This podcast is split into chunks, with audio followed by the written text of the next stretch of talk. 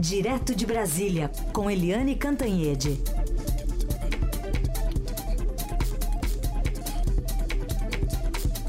Eliane, que hoje, antes de ser nossa comentarista, vai ser também nossa repórter, né, Carol? Nossa repórter, repórter de aérea. aeroporto, exato. De aeroportos. Tudo bem, Eliane? Como é que tá a situação? Bom dia. Bom dia, Raíssa e Carolina ouvintes. Eu estou nesse minuto dentro de um ônibus aqui, saindo do, do avião no aeroporto de Congonhas, porque o aeroporto de Congonhas fechou hoje pela manhã. O voo atrasou uma hora e vinte mais ou menos, e mas estamos aqui, apostos.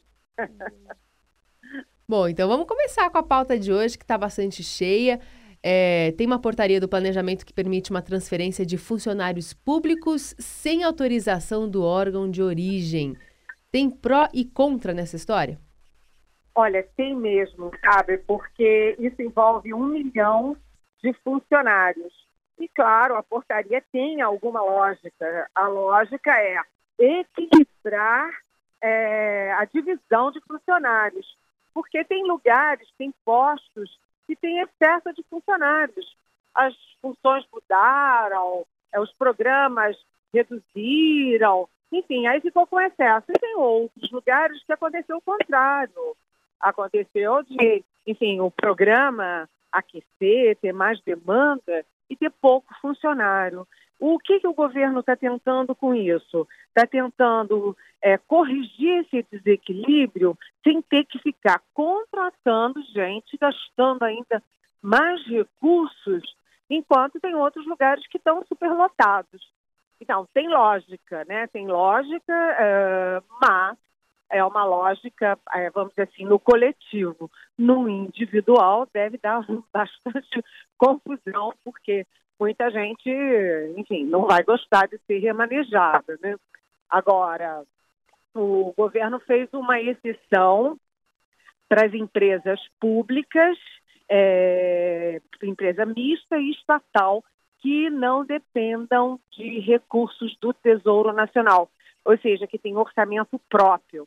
É, essas as pessoas vão ter que liberar os funcionários eventualmente requisitados. Nas demais, liberado para mudar. Agora, o governo também criou aí uma rede para proteger os funcionários, que mantêm os seus planos de carreira, mantêm os seus salários, mantêm os seus direitos, não mexe nos direitos.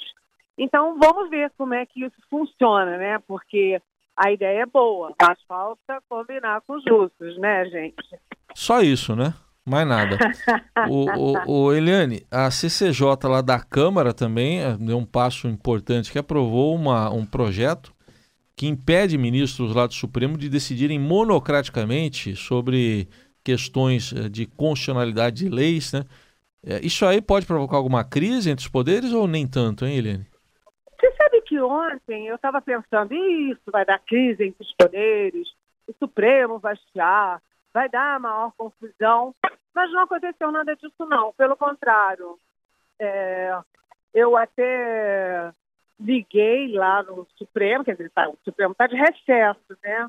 Mas eu liguei para para uh, enfim, para um ministro com quem eu consegui falar, e ele disse que é uma decisão até razoável, porque é, efetivamente está tendo muito exagero, sabe, Raíssa?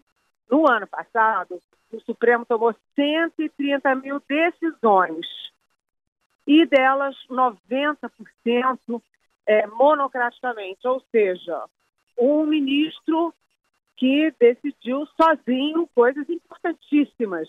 Aí tem um monte de exemplo, é, por exemplo, vou citar assim, um, né, um indulto de Natal. O indulto de Natal do presidente da República, vem lá o ministro do Supremo, dá uma canetada e derruba o indulto. Ah, o, o presidente da República escolhe a Cristiane Brasil é, para, para o Ministério do Trabalho, gostemos ou não dela, mas isso é uma função privativa do presidente da República, vem lá uma canetada e é, derruba uma decisão do presidente da República. Então, eu achei que fosse uma crise entre poderes, mas o ministro que eu consegui conversar ontem disse, olha, se tem excesso mesmo. Além disso, a lei da Zadim que são as ações diretas de inconstitucionalidade, e das ADPS, as próprias leis dizem que é, as decisões sobre elas, dizer, a, a, a, o questionamento da constitucionalidade de leis, é, isso depende é, de votação em plenário, com no mínimo oito ministros presentes e no mínimo seis votos. Então, como é que eles estão decidindo tudo monocraticamente da cabeça deles? Então, eu achei que fosse criar uma tensão, mas aparentemente os próprios ministros estão vestindo essa carapuça. Uhum. Eliane, só um registro, então, enquanto você, citou aí o caso da ministra Cristiane Eisme, ex não, ex-futura ministra, né, Cristiane ex Brasil. Ex-futura quase ministra. É isso. É, pois é, né? enquanto você estava aí às voltas com o nevoeiro, aeroporto fechado, a situação ficou nebulosa, né? Literalmente para o ministro do Trabalho, Elton Iomura. Ele é alvo de uma operação da Polícia Federal, a registro espúrio, na terceira fase, e foi afastado do cargo por ordem aí do ministro Edson Fachin. Então está afastado do cargo o ministro Elton Iomura, fazendo buscas à Polícia Federal também no gabinete do deputado Nelson Marques. Você viu quanta coisa aconteceu enquanto você estava aí tentando decolar, né? Ah, sim, sim é... isso é super importante, Heisen, porque mais um ministro indicado pelo Roberto Jefferson, né? É, o PTB indica ministros que vão caindo um a um por suspeitas, investigações, quer dizer, é uma coisa lamentável. Isso tratam o Ministério do Trabalho como se fosse um, enfim, um feudo do PTB, né, em que ele, o Roberto Jefferson, pode botar qualquer um. Isso não funciona assim, ou pelo menos não deveria, não deve e não deverá nunca mais funcionar assim. Quer dizer, é, mais um vexame do PTB que, é, enfim, extrapola para o governo Temer, no caso do Ministério do Trabalho.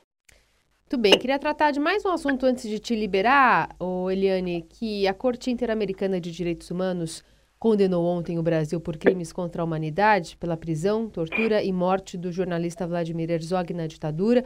A decisão não tem efeito prático na punição dos militares envolvidos, mas pode dar impulso à rediscussão da lei da anistia que perdoou crimes do regime.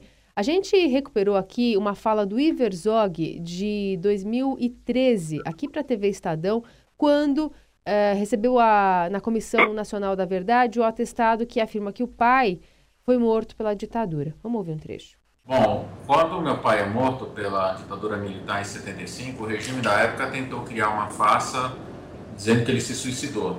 Inclusive tem uma figura tenebrosa nesse processo, que é o legista Henri Shibata, que faz um atestado de óbito mentiroso, uh, dizendo que as marcas eram evidentes que ele tinha se suicidado. Uh, mas desde o primeiro momento a gente sabia que isso era mentira. Uh, meu pai, dentro, ele era judeu e dentro da religião judaica, quando uma pessoa se suicida, ela tem que ser enterrada no canto do cemitério, junto ao muro. Meu pai não foi enterrado no canto do cemitério, foi enterrado no meio. Então, os próprios uh, religiosos, os judeus que fizeram a preparação do corpo, já viram que ele havia sido assassinado. Então, desde aquele momento, começa uma batalha da família tentando provar que meu pai foi assassinado, que foi assassinado pelo Estado. A gente teve algumas vitórias durante essas mais de três décadas, mas ainda restava um documento muito triste, um documento que humilhava a família, que era um atestado de óbito, que é um documento que a gente precisa para efeitos burocráticos, para resolver questões do dia a dia, e que atestava que meu pai tinha se suicidado. Uh, então, recentemente, mostrando esse documento para a Comissão Nacional da Verdade, a gente resolveu entrar com um pedido, um processo junto a um juiz, pedindo a revisão desse atestado de óbito e que ele indicasse as reais causas da morte do meu pai. É, e agora a sentença da corte classificando a morte como crime contra a humanidade, Eliane. Pois é, isso é uma decisão super importante, porque a gente sabe que tem uma diferença muito grande de tratamento a esses assassinatos das ditaduras do Brasil em relação, por exemplo, à Argentina e ao Chile. Né? No Chile, na Argentina, houve julgamentos, houve punições, e aqui no Brasil nunca se fez nada. Né? A anistia foi para os dois lados é, e nunca se questionou é, assassinatos desse tipo. O Herzog É, ele era um homem que era pacífico, não estava em guerra nenhuma, em guerrilha nenhuma, era de um partido que era estrategicamente contra o uso é, de armas. Quer dizer, ele foi assassinado brutalmente por nada. Não dá nem para a ditadura argumentar que foi, enfim, conflito armado, que ele era uma ameaça a alguma coisa, não era ameaça a coisa nenhuma.